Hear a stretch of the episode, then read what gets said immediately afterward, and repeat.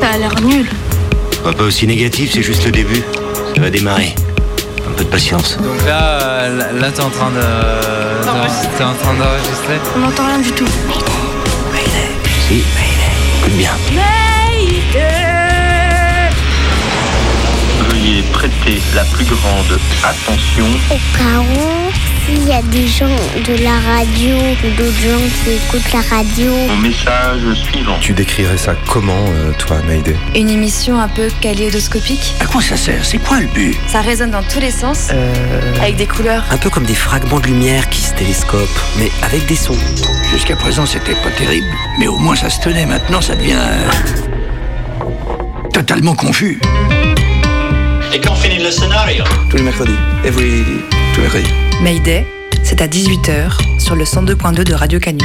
Hop, je me suis emmêlée, j'ai fait trop de E. Je pense qu'il faut le refaire sans faire des E. L'essentiel ici n'est pas seulement de conter une histoire. Excusez-moi, je veux pas vous déranger, mais de mon point de vue, cette scène n'a absolument aucun sens. Mayday, saison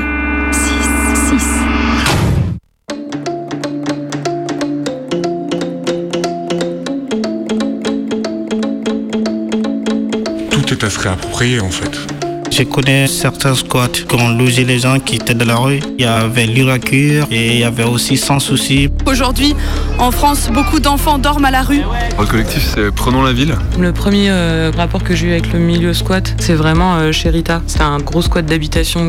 Pour beaucoup de personnes qui vivent dans ces lieux-là, c'est la première fois en arrivant en France où elles ont un chez-soi. Ça permet de se faire entendre et de faire entendre les réalités de vie qu'on qu'on ignore trop. Pour qui tu fais ça? Enfin, pourquoi tu te fatigues? Bah, il y avait aussi des gens qui ne comprenaient pas où ils étaient. Ils pensaient que c'était une boîte d'after. Ils arrivaient en taxi. Ils étaient étonnés qu'on prenne pas la carte bleue. Ce n'est pas suffisant, c'est pas un logement euh, euh, convenable. Moi j'ai squatté euh, quand j'avais 20 ans à peu près. J'en ai marre de continuer de vivre dans des squats. J'aimerais avoir un logement, vraiment. C'est très insécurisant de ne pas savoir d'un mois à l'autre euh, où on va dormir. on savait qu'il y avait l'expulsion qui devait arriver d'ici peu. D'autres familles qui vont se retrouver euh, à la rue euh, en décembre. Et la vie du squat, c'est pas facile. Il y a celles et ceux qui ouvrent des lieux pour mettre à l'abri les personnes à la rue. Et d'autres qui squattent pour organiser des activités culturelles en dehors des espaces marchands. Quelques semaines avant la trêve hivernale, qui ne protège maintenant plus vraiment des expulsions, on ouvre au pied de biche la question du logement.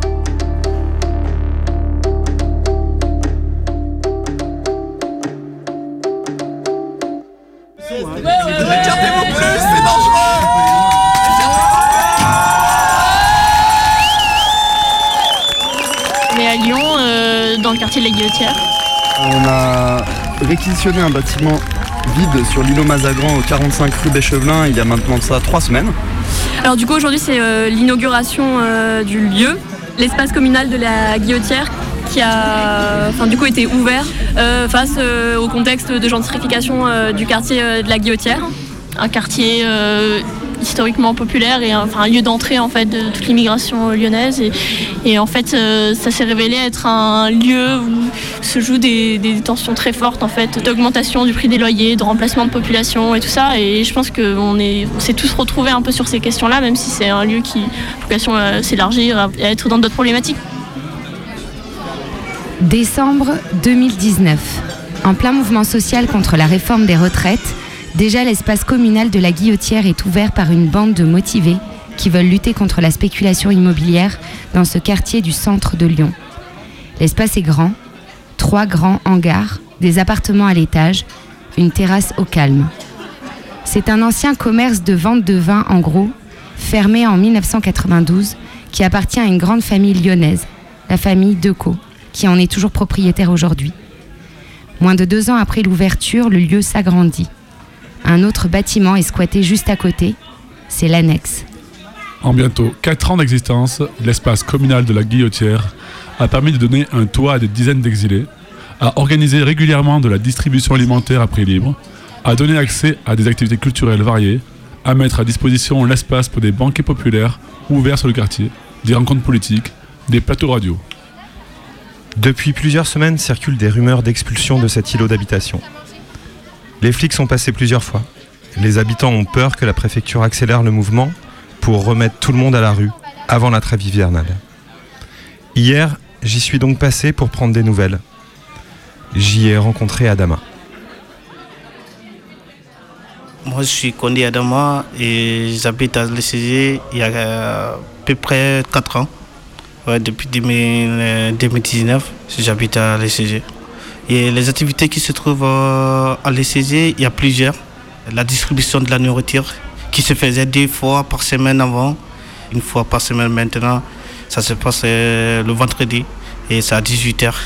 Et il y a aussi permanence juridique euh, qui se passe le mercredi à 18h aussi. Permanence juridique, ça consiste à l'aide des besoins des demandeurs d'asile pour les accompagner et pour écrire les récits de vie. Et aussi a le bourse, les salles de bourse qui, qui se trouvent en place.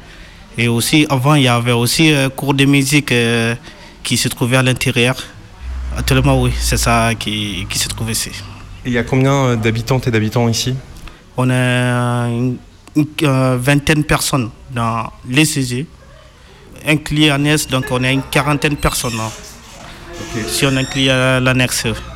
Parce que l'annexe, c'est donc un espace qui est juste à côté de l'ECG où vivent d'autres personnes. Oui, oui, l'annexe, c'est, c'est comme l'ECG, c'est comme la continuité de l'ECG, tout. Et aussi, il y a des activités qui se trouvent euh, là-bas aussi, comme euh, il y a chorale qui se passe euh, là-bas, et aussi le cours de français qui se tient là-bas. Donc au, au total, il y a une quarantaine d'habitants et d'habitantes et vous êtes principalement des personnes exilées ou pas du tout? Il y a de, différents types d'habitants? Bah, on est tous euh, des demandeurs d'asile, on est tous des, des exilés et tout. Et alors, euh, récemment, il y a eu une actualité, je crois, il y a la police qui est, qui est passée à l'ECG. Tu peux nous raconter un petit peu ce qui s'est passé?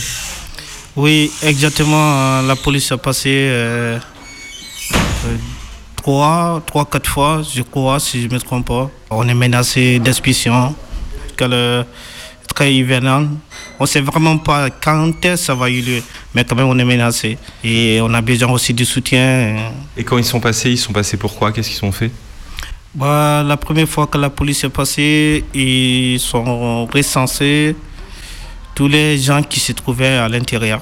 Déjà, les habitants, et ils sont cassés certaines portes. Donc, euh, ils voulaient impérativement voir des habitants et et les recenser. Ils voulaient savoir euh, qui vivait ici. euh. Aussi, il y, a des, nouvelles qui sont passées parce que moi, je n'étais pas présent ce jour. Les gens qui étaient présents, donc, euh, ils disent que la police, que la police les a dit, donc, y a qu'il va y avoir l'expulsion et tout. Compte tenu des circonstances actuellement, donc les, squats, ça même si c'est la trêve trêve hivernale.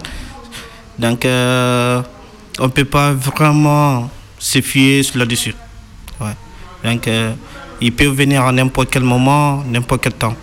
Oui, parce qu'une nouvelle loi a assoupli euh, la question des expulsions et maintenant la trêve hivernale, ça marche plus forcément pour les squats. Quoi. Bah ouais, on a vu certaines, euh, certains squats, même si c'est pas euh, cette année, on a vu certains squats qui se font expulser en hiver, donc euh, c'est compliqué et tout. ouais.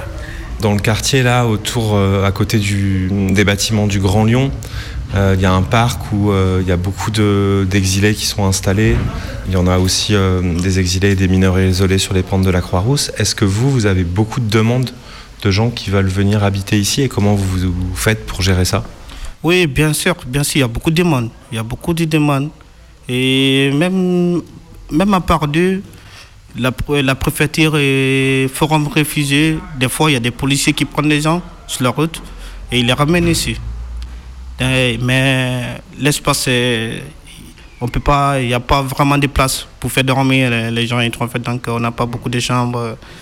Et c'est compliqué. Ça fait mal vraiment de dormir, de voir quelqu'un dormir au dehors.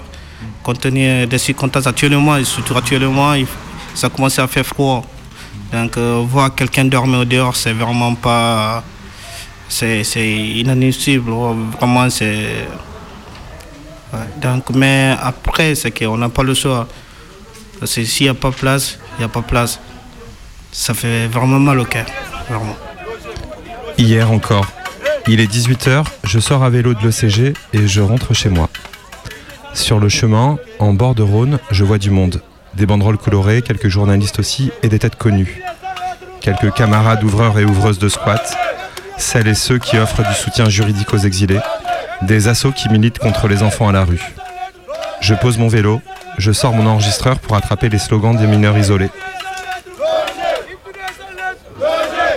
Six mois. Six mois qu'ils sont à la rue à Lyon, alors que les autorités ont le devoir de les loger. C'est ce que dit le droit, mais c'est pas ce qu'il se passe.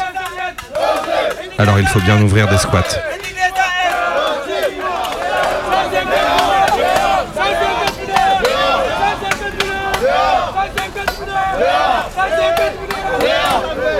Je suis un soutien pour, euh, dans différents squats, et notamment euh, actuellement sur celui-là de, la pyramide, qui risque d'être expulsé d'un moment à l'autre.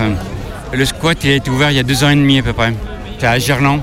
Dans ce squat, il se trouve à peu près 250 personnes, des femmes seules, des familles, des enfants et évidemment beaucoup de, célibataires. La grande inquiétude, c'est qu'effectivement, euh, bah, que les femmes seules soient mises à la rue. On sait le danger euh, pour, euh, pour ces femmes-là, comment ça peut se terminer pour elles. Les familles, les enfants, c'est absolument scandaleux. Pour euh, les, les, gars, les célibataires, de la même manière, c'est inhumain, c'est pas possible quoi. Et là actuellement, il y a tellement de campements un peu partout éparpillés dans Lyon et la métropole. Rajouter 250 personnes, plus il y a aussi le- les gars de l'ECG qui risquent aussi d'être expulsés. Je sais pas quoi dire là-dessus, c'est tellement inhumain, c'est tellement... euh, En plus, à la veille de la trêve hivernale, c'est maintenant dans à peu près 8-10 jours, ça devient euh, dangereux d'ouvrir un squat. Il faut prendre mille, mille et une précautions là-dessus. quoi. Tous- les 5 ans ou tous les 4 ans, euh, la loi est chaque fois révisée, mais la dernière est, vraiment inouïe. quoi. Euh, euh, C'est inouï même dans, la mesure où, en tant que locataire, tu te trouves dans la merde pendant euh, au chômage, par exemple, et si tu ne veux plus payer ton loyer pendant euh, un mois ou deux mois, bah, tu es considéré comme squatteur. Et donc, euh, tu peux être donc, jeté à la rue, sans jugement, sans rien.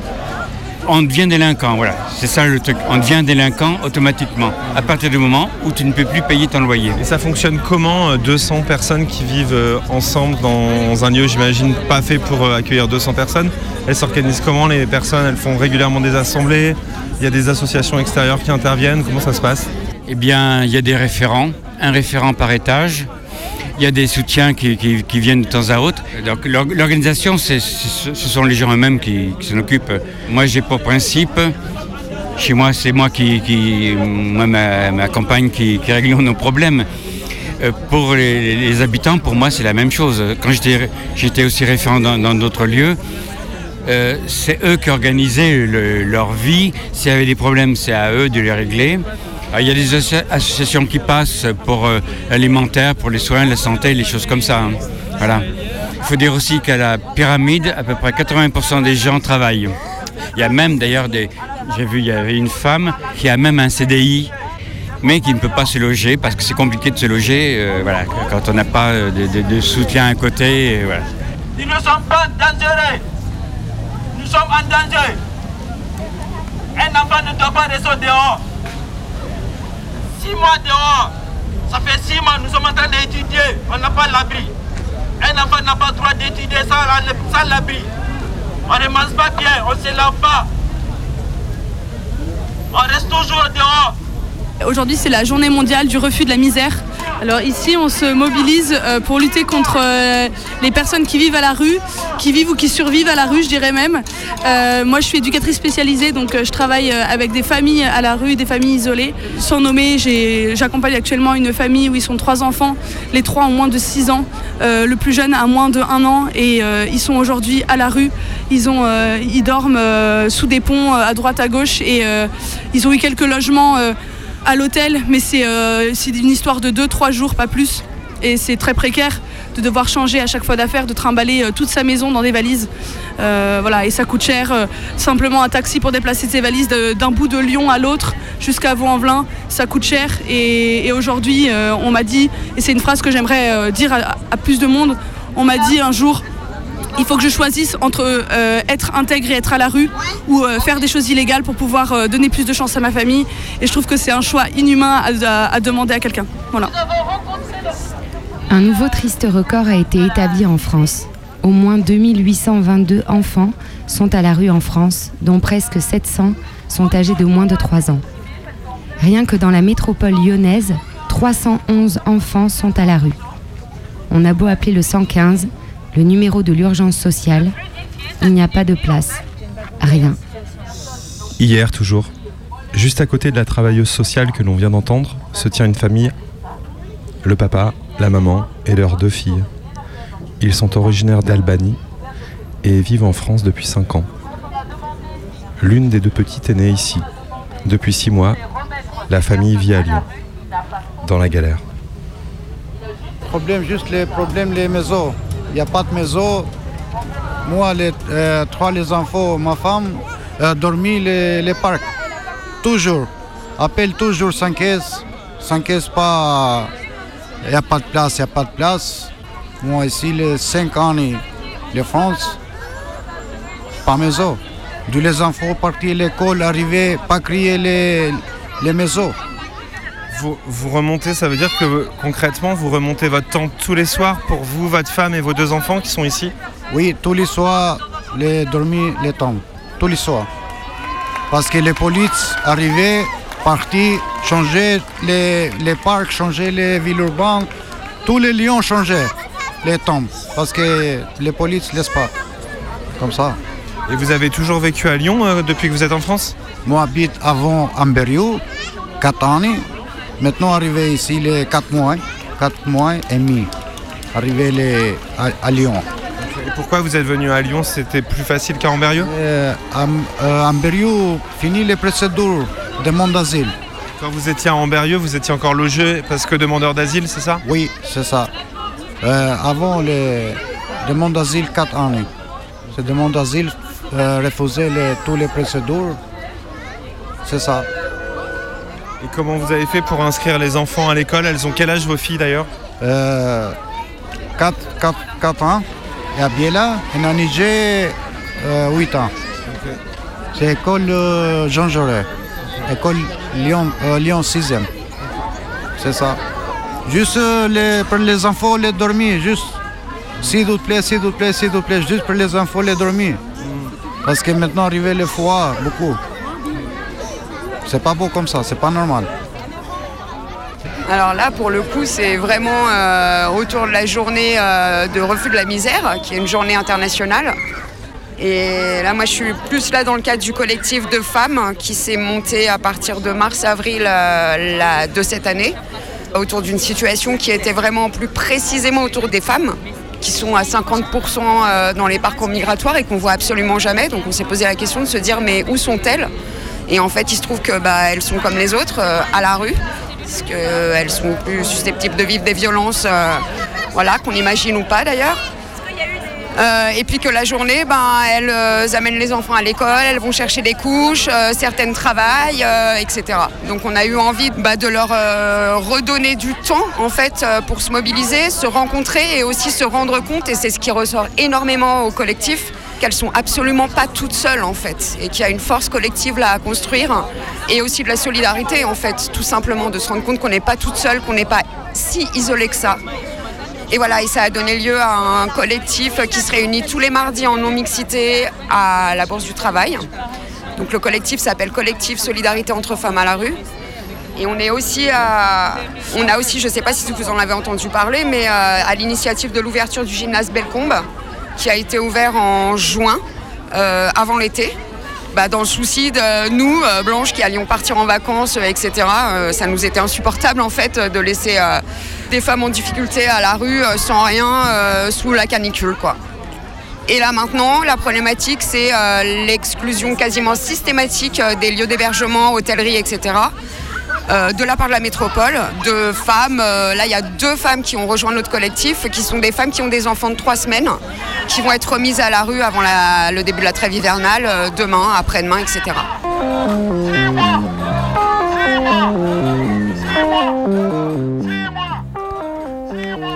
Jusqu'à 19h, Mayday pousse pour aider à ouvrir les portes des logements vides.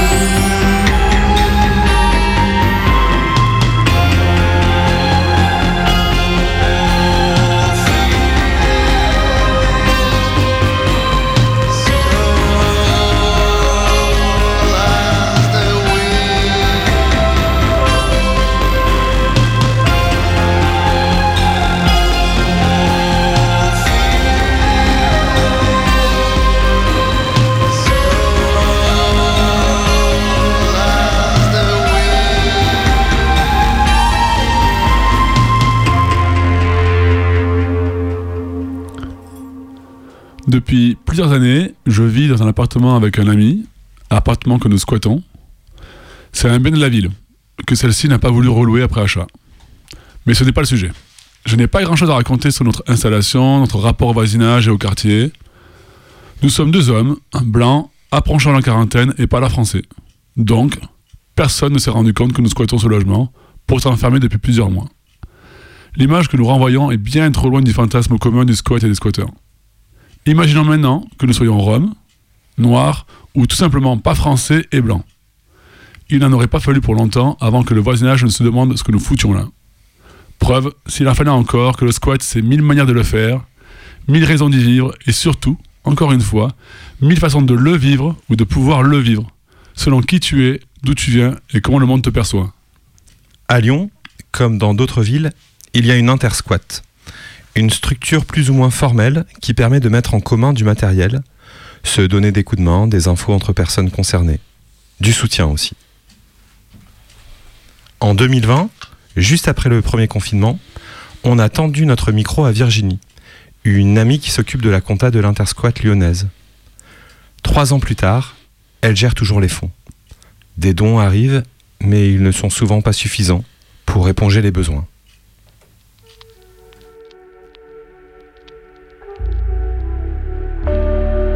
Moi, l'intersquat, je connais les lieux, donc je sépare quoi. C'est-à-dire que quand euh, il y avait vraiment besoin d'urgence alimentaire au quotidien, j'ai fait trois fois des chèques de la même somme pour trois lieux différents. Après, il y a des urgences. C'est-à-dire, il y a eu un moment donné, euh, il fallait absolument qu'on fasse sortir un type du centre de rétention, il fallait payer l'avocat. Là, je veux dire, j'ai même pas trop réfléchi. J'ai fait le chèque, c'est bon, quoi. Mais tout le monde était d'accord, c'est évident. Quand il y a urgence, il y a urgence. Je m'appelle Virginie, je suis juste bénévole. euh, en fait, j'essaye de faire ce que je peux pour aider la comptabilité d'une association qui gère en gros les rentrées d'argent, les dons de personnes pour les quelques squats lyonnais. Maïdé Rencontre. Rediffusion. Quand j'étais jeune adulte, en fait étudiante, j'ai pas mal vécu sans toit dans des squats en région parisienne. C'était pas forcément un choix politique à l'époque. C'était plus parce que je savais pas trop où loger et puis ça me poilait parce que j'avais une espèce de famille autour de moi. Ensuite, bon, bah, j'ai eu la chance d'avoir assez rapidement un logement de fonction en tant qu'instit euh, en Seine-Saint-Denis. Après, euh, j'ai toujours continué un peu à naviguer dans ces milieux-là pour aller à des concerts, pour euh, maintenir du lien avec euh, les copains qui étaient assez militants. Ensuite, euh, moi, quand je suis arrivée à Lyon, j'étais assez prise dans- par ma vie de maman. Donc j'avoue que voilà, c'était un peu tout était fermé autour de moi et en fait le déclic a été dans l'école de mes enfants. Euh, Il y a eu des occupations d'école parce qu'on avait des familles qui étaient à la rue. Ça m'a fait un peu comme une piqûre de rappel. Donc je me suis remis à faire ce que je pouvais aussi, parce qu'en fait c'est tout dans la limite euh, de ce qu'on peut au quotidien. Donc occuper les écoles, faire des réunions. Et puis après, ben, on rencontre des gens sur place qui sont dans des mouvances de réquisition, de lieux. Et, à un moment donné, il s'est posé la question euh, avec des copains militants de se dire oui, c'est bien, euh, mais il y a un côté financier. C'est-à-dire qu'il y a des gens, ils veulent donner de l'argent, mais il faut qu'on stocke cet argent quelque part. Donc on a créé une asso. Alors l'association s'appelle La Commune, avec un K.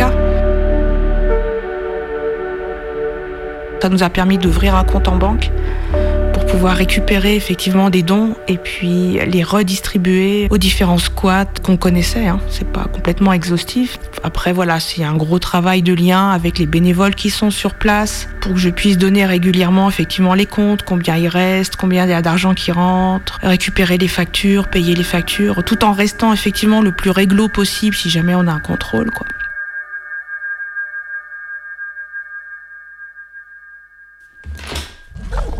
Rentrée 2018, ouais, oui, c'était en septembre. Donc euh, il y avait euh, pas mal de mineurs isolés qui étaient à la rue. Et puis donc ils ont réquisitionné ce collège, collège Maurice Sèvres. Il y a eu euh, tout un tas de, travaux, il y a eu pas mal de bénévolat des gens du quartier. Puis c'est vite installé bah, une petite vie à l'intérieur du collège. Moi j'étais très en lien avec deux trois bénévoles sur place. Et puis avec les cuisiniers, parce qu'en fait, à chaque fois, ça a tourné. Mais il y avait un des résidents, on va dire, entre guillemets, qui était le cuistot, qui était euh, celui qui devait faire les courses, les achats. Donc, ce que je faisais, c'est que je donnais une cagnotte. Bon, je retirais en fait de l'argent liquide, euh, moi perso. Et puis, euh, je le donnais dans une enveloppe, je donnais un tableau de compte en fait au cuisinier. Je lui demandais de me remplir ça pour qu'il se rende compte de la gestion du budget alimentaire. Après, un gros lien avec le boucher, que je remercie, parce que c'est un type vraiment incroyable, à Seine, qui est le boucher qui faisait donc les livraisons et qui, je le voyais une fois par mois, je lui payais la livraison pour le mois. Et là, toujours, je l'ai revu encore ce matin, il me demande des nouvelles des jeunes, parce que ça lui tient vraiment à cœur. Euh, le moment où ça a vraiment, vraiment coincé, bah, ça a été pendant le premier confinement, parce que bah, les assos, elles avaient plus le droit de venir, plus le droit de tourner. Et c'est là où moi, je suis vraiment allée le plus sur place, quoi, parce que bah, c'était des courses, c'était plus que de la première nécessité, c'était de la survie, là. Après, il y a eu d'autres personnes qui étaient plus actifs sur d'autres squats, comme les durs à cuire à Caluire. Il y en a un qui avait une carte métro ou promo flash, je sais plus ce que c'est, c'est gros grossistes, et eux, ils allaient bah, pour acheter notamment tout ce qui était produit d'entretien. Parce que ça a été, à un moment donné, bah, il a fallu, euh, voilà, il fallait, nettoyer. Il y a eu, euh, alors un truc, mais euh, épouvantable, c'est les punaises de lit. Parce qu'ils ont été, alors tous les squats, il y a eu, je sais pas ce qui s'est passé. Il y a un moment donné, il y a eu l'explosion des punaises de lit. Donc là, il y a eu carrément une machine qui a été achetée, qui tourne entre les différents squats. Il y a un référent, moi je sais même pas qui c'est en fait. c'est pas grave, c'est pas mon souci.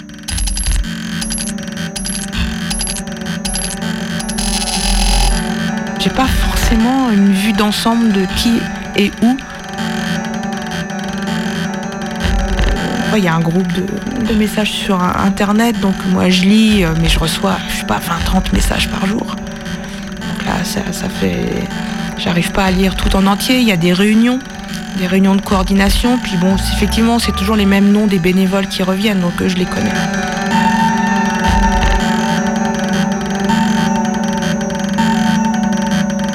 C'est quoi l'intersquat? Ben, c'est un truc qui n'existe pas vraiment.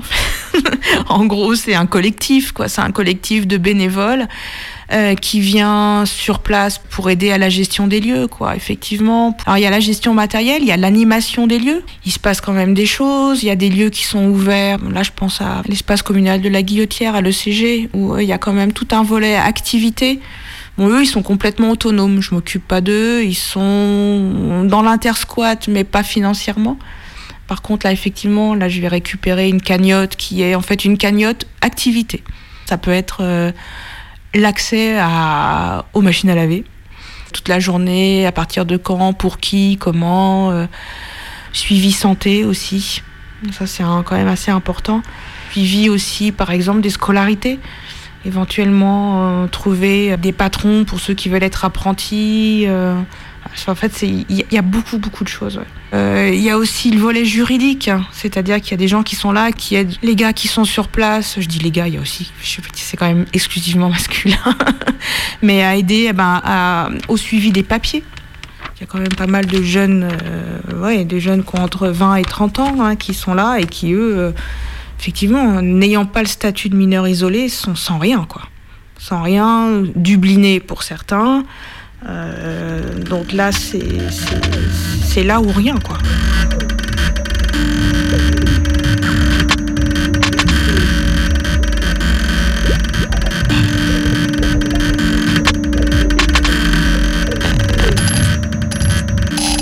Euh, le but, je pense que c'est...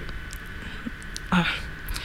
Alors le but, c'est quand même d'arriver de, à une gestion, que les, les, squats soient autonomes. C'est un espace où il y a des gens qui vivent, quoi. Donc, quand on est bénévole et qu'on arrive à l'intérieur, euh, faut trouver sa place sans être quand même trop présent. Et le truc, c'est de pas faire à leur place. Donc il y a toujours des questionnements sur les bénévoles. Il y a toujours des lieux de discussion. Ouais, ouais, là. Euh, il y a un tel, il voudrait prendre plus la parole, ils ne sont pas forcément écoutés, ou c'est difficile de prendre la parole quand on a des réunions. En fait, c'est toujours les mêmes personnes qui sont là. Et qu'une personne qui est là, qui est résident et qui voudrait s'y mettre et qui voudrait prendre la parole, euh, voilà. Mais ça, ça fait réfléchir les gens. Ça, c'est des, des, choses qui, qui, reviennent. Ça, ça fait réfléchir euh, au groupe c'est-à-dire euh, quel moment on, s'insère dans la vie des autres. Moi, c'est un truc qui me, qui me met toujours un peu mal à l'aise. C'est-à-dire quand j'emmenais les, gars faire les courses et tout, euh, je, je, en fait, j'avais un... Là, mais ils me prennent pour qui, en fait Pour une petite bourgeoise qui vient aider, qui vient faire son, son catéchisme. Et, en fait, euh, je sais pas. Je crois qu'il faut être clair avec ça. Euh, en disant non, putain, on fait juste ce qu'on peut au moment où on peut. Et puis c'est juste de, s'ouvrir les yeux sur qu'en fait, là, on est en train de faire le boulot que l'État devrait être en train de faire, quoi. En fait, ils sont dehors, là. Il y a des mineurs isolés. Ils sont là ensemble parce qu'ils ont besoin d'être ensemble. Alors qu'ils devraient être quand même pris en charge par l'État, quoi. et que c'est, on sent bien qu'il n'y a pas de volonté, quoi. Ça, c'est clair. Mm. Le but aussi, c'est de faire connaître et de faire amener des gens à faire à côté, quoi. Enfin, je sais pas, moi, des fois, j'ai des discussions avec des collègues qui se rendent même pas compte, qui savent pas que ça existe. Pour eux, un squat, c'est un truc de, c'est un truc crasseux, quoi. Voilà, c'est un truc avec des punks. C'est ça un squat, en fait. Et ils se rendent pas compte qu'en fait, non, en fait, c'est des lieux de vie, euh, tout simplement parce qu'il n'y a pas le choix, quoi. Il n'y a pas le choix. Et puis, si euh, s'il y a besoin d'être sur place pour une ouverture, bah, faut y aller, quoi. Et puis, si on peut pas y aller soi physiquement, bah, on fait tourner, on fait appel, quoi. Jusqu'à 19h. Mayday squatte les ondes. Sur Radio Canu.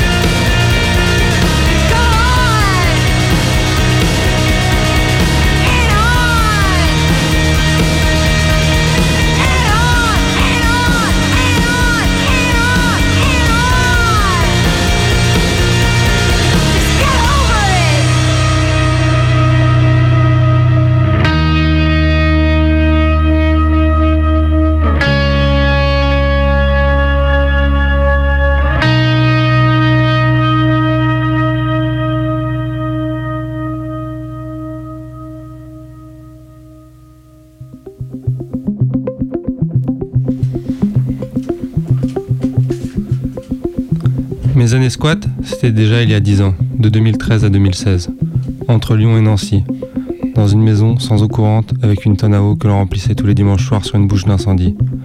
Dans un hangar derrière la gare Jean Massé à Lyon, dans lequel on faisait des fêtes interminables. Dans une maison derrière la fac de lettres de Nancy, sans élec, en plein hiver, tous regroupés autour d'un poêle, à pirater l'éclairage de la banque d'à côté, à bidouiller des batteries de camions et de bateaux. Ou, dans un immeuble 30 numéros plus haut, parce que Nancy, l'est de la France, sans électricité en hiver, c'est quand même un peu rude. Quand tu vis en squat, tu donnes un nom à ton squat. Un peu pour que ton expérience perdure après. Parfois, ce n'est pas forcément toi qui le nomme, c'est les autres, ceux qui gravitent autour. Ma première maison, c'était la baraki. On vivait dedans avec des Belges. Baraki, c'est utilisé en Belgique pour désigner les forains, les gens qui vivent en roulotte, et par extension, les gens qui manquent de bonnes manières. Notre slogan c'était bière, frites et vandalisme, un délire entre nous. Après ça, on a vécu dans un hangar, à côté d'une boîte de nuit qui s'appelait le KGB. Notre squat est devenu le KGB. Mes deux derniers lieux à Nancy se sont appelés le 103 et le 139, en rapport au numéro de la rue. Et oui, on n'a pas toujours l'inspiration. Un squat, on l'ouvre de manière plus ou moins légale. Pour moi, c'est d'abord la nuit, par le toit, en forçant un Velux. La première maison à Nancy, c'était par leur jardin. La porte-fenêtre était déjà ouverte. Je me rappelle que les ouvertures, c'est toujours des moments intenses. Tu fais des repérages, des plans pour entrer. Tu stresses de te faire choper. Des fois, tu te fais choper. Ensuite, tu découvres ta nouvelle maison. Ça ne marche pas tous les coups. C'est pas toujours vide, pas toujours vivable. Ensuite, quand tu penses avoir trouvé, tu te barricades. C'est le moment où les flics vont passer. Le propriétaire te voit, l'huissier place. La procédure est lancée. C'est bon, tu t'installes. De tous les gens avec qui j'ai squatté, il y en a certains que je n'ai jamais revus. D'autres que je recroise ici et là. J'entends parler de machin qui vit dans une forêt en Belgique, de l'autre qui vit au Mexique. D'autres avec qui je me suis embrouillé, à qui je ne parle plus. Il y a ceux et celles qui sont restés proches, des amis. Mais bon, après 4, ans de logement illégal, j'ai repris la, la route de la location. Fini les maisons de maître avec jardin, les immeubles, les chambres géantes, le sauna dans la salle de bain, les concerts dans le salon. Maintenant, c'est le retour des frais d'agence, des états des lieux, des faux papiers pour justifier un salaire, un CDI que t'as pas. Tout ça pour un petit appart. Des fois, j'ai la nostalgie de ces années, que l'on pourrait résumer par un peu de folie, beaucoup de complicité, quelques gros moments de stress et un grand sentiment de liberté.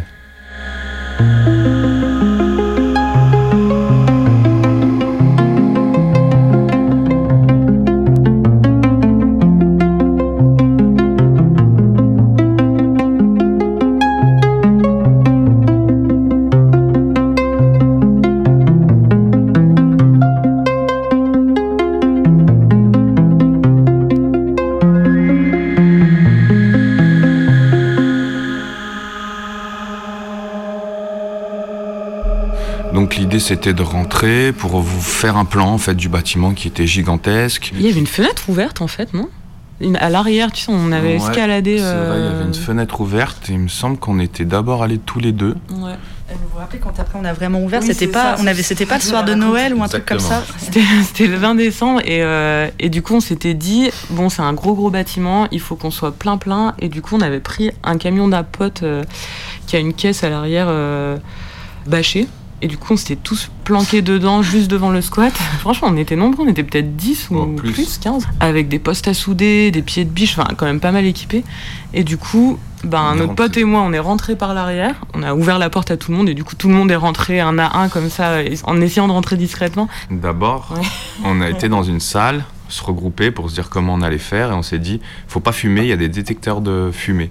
Évidemment euh, on a fumé et euh, du coup on a déclenché les détecteurs de fumée. Donc les 15 personnes sont ressorties et on s'est réfugié à l'arrière de ce fameux euh, camion en bougeant plus et en s'apercevant qu'en fait il y avait une voiture de keuf qui arrivait parce que ça avait sonné et qui s'est garée juste à côté de nous. Donc faut s'imaginer qu'on est dans le camion comme ça protégé par une bâche. On voyait les à travers les gyrophares et là, pour la petite anecdote, euh, on a un pote qui dit euh, Bon, si jamais il nous découvre, on dit qu'on prend l'apéro. Donc là, on lui dit rien parce qu'il fallait pas faire de bruit, mais évidemment, ça nous semblait complètement euh, Et euh, on était touché par la grâce parce que euh, on entend la porte de la voiture de police s'ouvrir, le policier sortir, faire un tour, rentrer dans sa voiture et repartir. On a pu être tranquille après. On a pu souder toute la nuit euh, et les jours qui ont suivi euh, toutes les portes du bâtiment.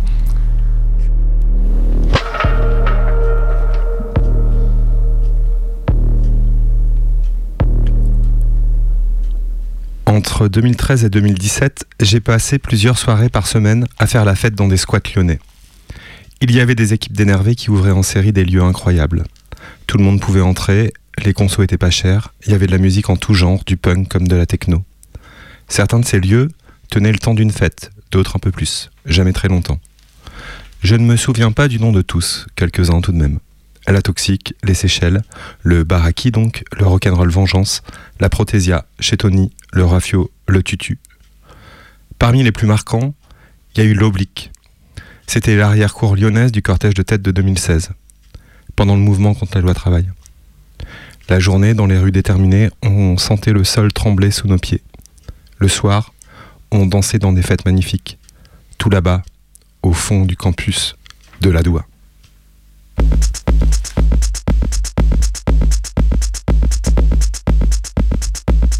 Moi, j'ai squatté euh, quand j'avais 20 ans, à peu près sur Lyon. À partir de 2012-2015, il y a eu de nouvelles équipes qui ont voulu organiser des soirées.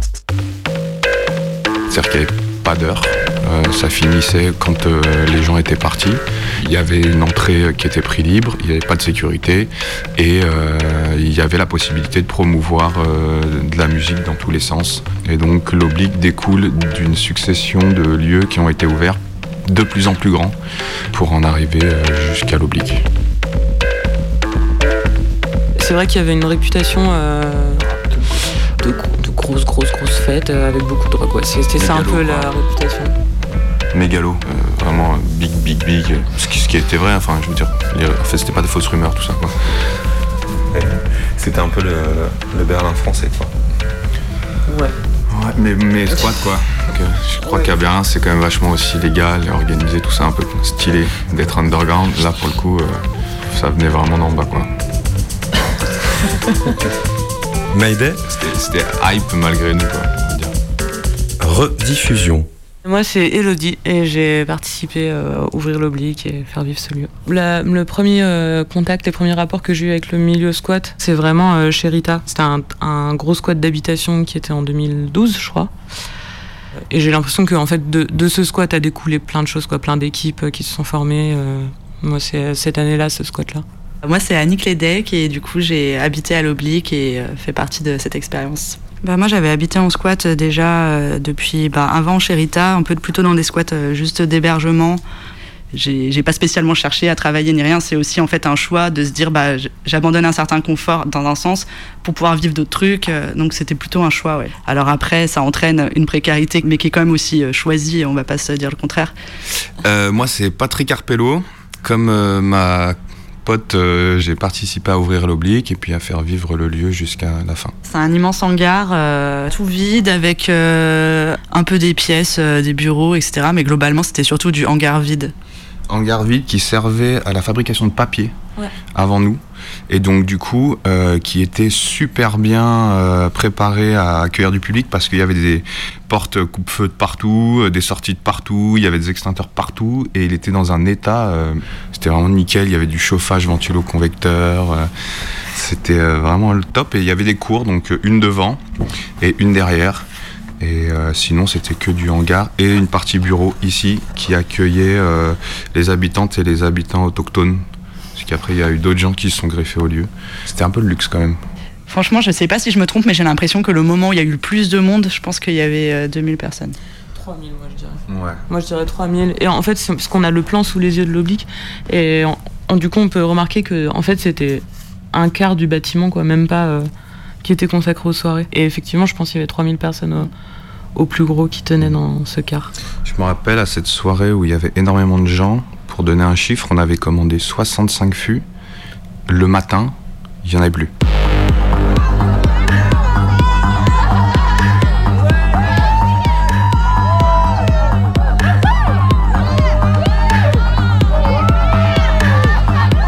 Au moment où en train de visiter qu'on savait qu'on allait l'ouvrir et tout. Du coup, euh, parmi les potes, ça, se posait la question un peu qui allait habiter là-bas, qui plutôt allait chercher une maison tranquille. Et justement, les gens, ils se posaient cette question parce qu'ils savaient que ça allait être un, lieu de fête et du coup, fallait être sûr que tu voulais habiter là-dedans. Quoi. Moi, les attentes que j'avais, c'était, euh, pour sortir un peu des grands mots, je croyais vraiment au pouvoir transformateur de la fête. Et que euh, le fait, euh, comme je le disais tout à l'heure, que ce soit gratuit, qu'il n'y ait pas de vigile, que tu puisses même consommer ce que tu veux sans qu'il y ait un regard jugeant tout en ayant euh, des trucs de réduction des risques. Euh, il y a eu aussi des tentatives de créer des espaces non mixtes pour pouvoir euh, assurer aux meufs une sérénité dans, dans la vie et dans la soirée en particulier. Il y avait aussi beaucoup de gens qui se déguisaient, beaucoup de gens pour qui la question du genre était floutée et que du coup ça se ressentait à travers la soirée. Mais en tout cas, euh, oui, c'est sûr qu'il y avait vraiment euh, des gens d'univers très divers et variés qui venaient.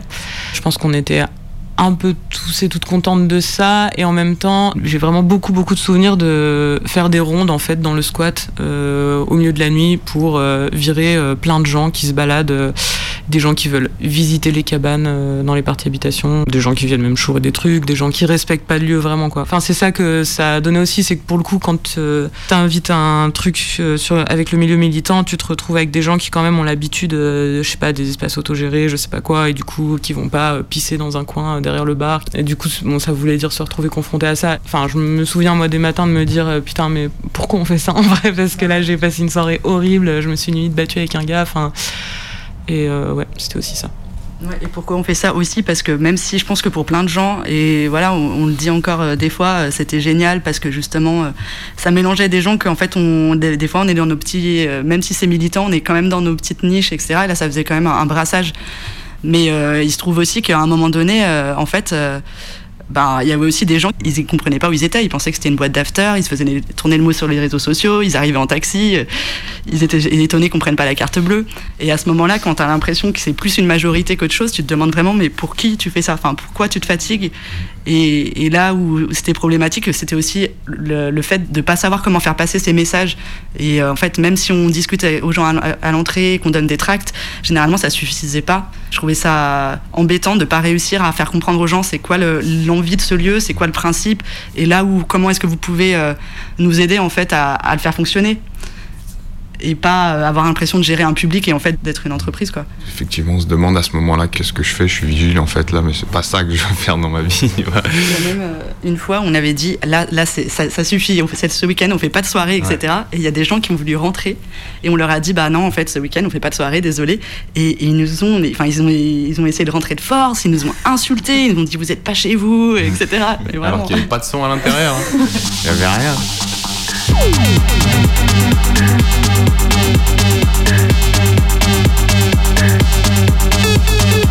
Pense qu'il y a plusieurs trucs. Il y a le fait d'être vraiment débordé par l'ampleur de ce que c'est, en fait, d'avoir un lieu aussi grand et de ne plus pouvoir revenir en arrière. Ça avait commencé comme ça, on pouvait plus euh, vraiment arrêter le truc. Et euh, ça faisait un peu des situations absurdes où, du coup, euh, ben, même les gens avec qui on était connectés de manière militante, etc., mais qui étaient extérieurs au squat, ben, venaient organiser des choses. Donc, au moins, on, voilà, on faisait des soirées de soutien qui dégageaient de l'argent pour des causes, c'était cool, mais j'avais l'impression de pas vraiment pouvoir capter ces personnes-là à ce moment-là et de juste tenir le lieu pour que ces choses aient lieu avec la question euh, justement euh, des relous, euh, des agressions potentielles, des personnes qui sont mal, qu'il faut gérer. Et en fait, quand on est 10, euh, 12, 15 à gérer ça, c'est vite l'enfer et ça nous échappe totalement.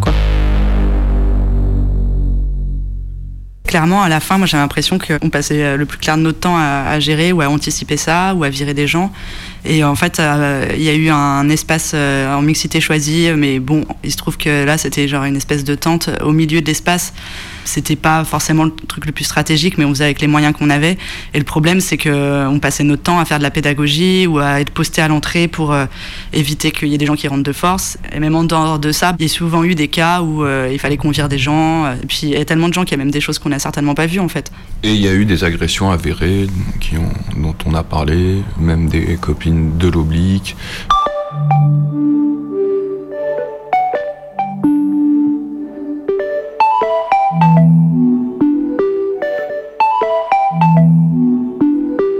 Au Nouvel An, je parlais avec un type, ça lui a mis des tartes un peu les soirées à l'oblique et euh, te dire que ouais, c'était pas juste une salle de concert, enfin qu'il y avait moyen d'y mettre vraiment plein de choses dans une soirée, de pas juste y mettre une programmation, de pas juste y mettre un bar.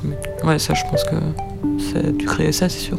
Ouais, et puis euh, sur le, la flopée de gens qui passaient, en fait, moi, ce que je kiffais le plus, et je sais que c'est partagé, c'est qu'à une certaine heure, le gros des gens qui partent et reste plus que les chouchous. Donc tu rencontres des chouchous avec lesquels, euh, ben, en fait, ils vont rester avec toi pendant des mois jusqu'à la fermeture. Et, euh, parce qu'ils ont été, euh, comme nous, touchés par la rencontre, touchés par la proposition. ouais, ça, c'est- sûr. Très très vite, peut-être la première, deuxième semaine, on a fait une réunion ouverte, une espèce d'assemblée générale où il y a eu beaucoup de monde pour dire bah voilà, on a ce bâtiment, si vous avez des choses à proposer, euh, allez-y. euh. Le squat, il a duré 8 mois. Il y avait euh, une équipe de roller derby féminine de Lyon qui venait s'entraîner, donc il faut de la place. Il y avait un terrain euh, de football intérieur. Il y avait un espace de sérigraphie.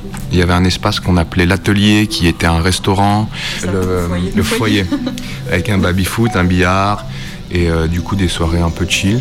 Il y a un espace tatou, coiffure, Méca, ouais, le local LGBTQ, ouais. la salle de musique. Ouais. Il y a eu aussi des- un peu des fois de- de- du sport, où, euh, enfin on avait une espèce de salle de danse aussi, on Ouais. a fait un peu des ateliers. Il Il y a eu de la construction dans le hangar. euh. En fait, j'ai l'impression qu'il y a vraiment eu deux périodes. Il y a eu de l'ouverture jusqu'à ouais, juin, où c'était euh, un rythme de, de soirée, en fait, principalement de malades. Quoi. Enfin, c'était juste tous les week-ends, minimum une soirée par week-end, qui avait jamais d'heure de fin. Du coup, voilà, et que quand ça s'est calmé, effectivement, euh, ça s'est aussi plus euh, ouvert sur l'habitation. Et du coup, euh, avant ça, il y avait peut-être une trentaine de personnes. Et après ça, ça a peut-être monté à 40, 50, parce qu'après ça, il y a eu aussi plusieurs familles qui sont arrivées. Si c'était à refaire, le, ouais, truc de, vraiment se dire qu'on met en avant le fait de bien communiquer les uns avec les autres, de bien se checker sur pourquoi on fait ça et du coup comment on le fait. Et ça aurait permis qu'on aurait mieux géré euh, ces histoires euh, d'agression, ces histoires de se préserver aussi euh, les uns les autres.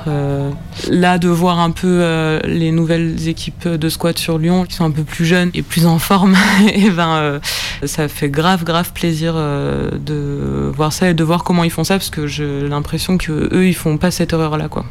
Et c'est cool. Et bah, j'ai regretté aussi qu'on n'ose pas en fait euh, se visibiliser et prendre la parole par exemple. Et ça, on le faisait jamais. Et du coup, on peut pas vraiment vouloir aussi aux gens d'arriver. Et c'est pas parce qu'il y a une affiche sur un mur qu'ils peuvent comprendre en fait c'est quoi la nature de ce truc.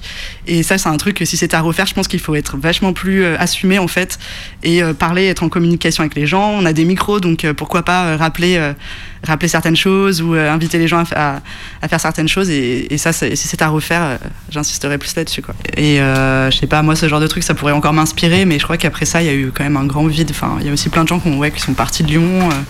En plus, il y avait pas mal de gens qui découvraient les squats, la gueudreau, tout ça. Je pense qu'il y a pas mal de gens, dont je fais partie, qui ont eu envie de vivre autre chose, quoi. Voire même des gens qui, ça a fait un peu serré et qui ont dû se mettre au vert. Ouais, si à un moment donné ça s'est quand même bien calmé, c'est que je pense que les gens étaient euh, bien fatigués quoi en fait. Là, le bâtiment, il a été détruit. Ils ont construit des bureaux à la place, mais ce mur où a été écrit Nos nuits sont plus belles que vos jours existe toujours. et on peut voir au moins Nos nuits sont plus.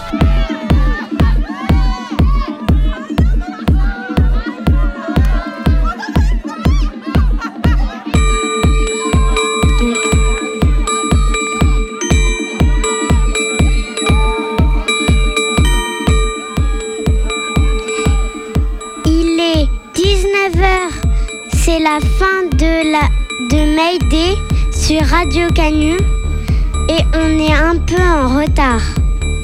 Ce soir, on a parlé de squat d'aujourd'hui et d'hier, principalement à Lyon. Il y avait autour des micros Namé que l'on vient d'entendre, bas relief, Marguerite qui vient d'ouvrir ce générique de fin, et notre invité Oscar. Pour la musique, vous avez pu entendre Coup de lame, Peter Kernel, une belle prod du talentueux bas-relief, et là c'est Irène Drezel. Et puis, parce qu'il y a encore des milliers de personnes à la rue, à Lyon et ailleurs, il est important de les soutenir. Pour donner à l'Intersquat qui donne de la thune aux squats logeant des exilés, vous pouvez faire un virement sur les LO Asso. Pour les trouver, tapez dans Hello Asso, les copains des mineurs, cagnotte, mineurs isolés, Croix-Rousse. Vous pouvez aussi envoyer un chèque à l'adresse de l'assaut La Commune avec un K, K, O, euh, un M, U, N, E, 87 rue Pierre Vaillant, 69 100 Villeurbanne. Et puis, si vous êtes une femme vivant dans des conditions difficiles ou à la rue, Ou si vous connaissez une femme en difficulté, Vous pouvez l'orienter vers le collectif Solidarité Femmes à la rue.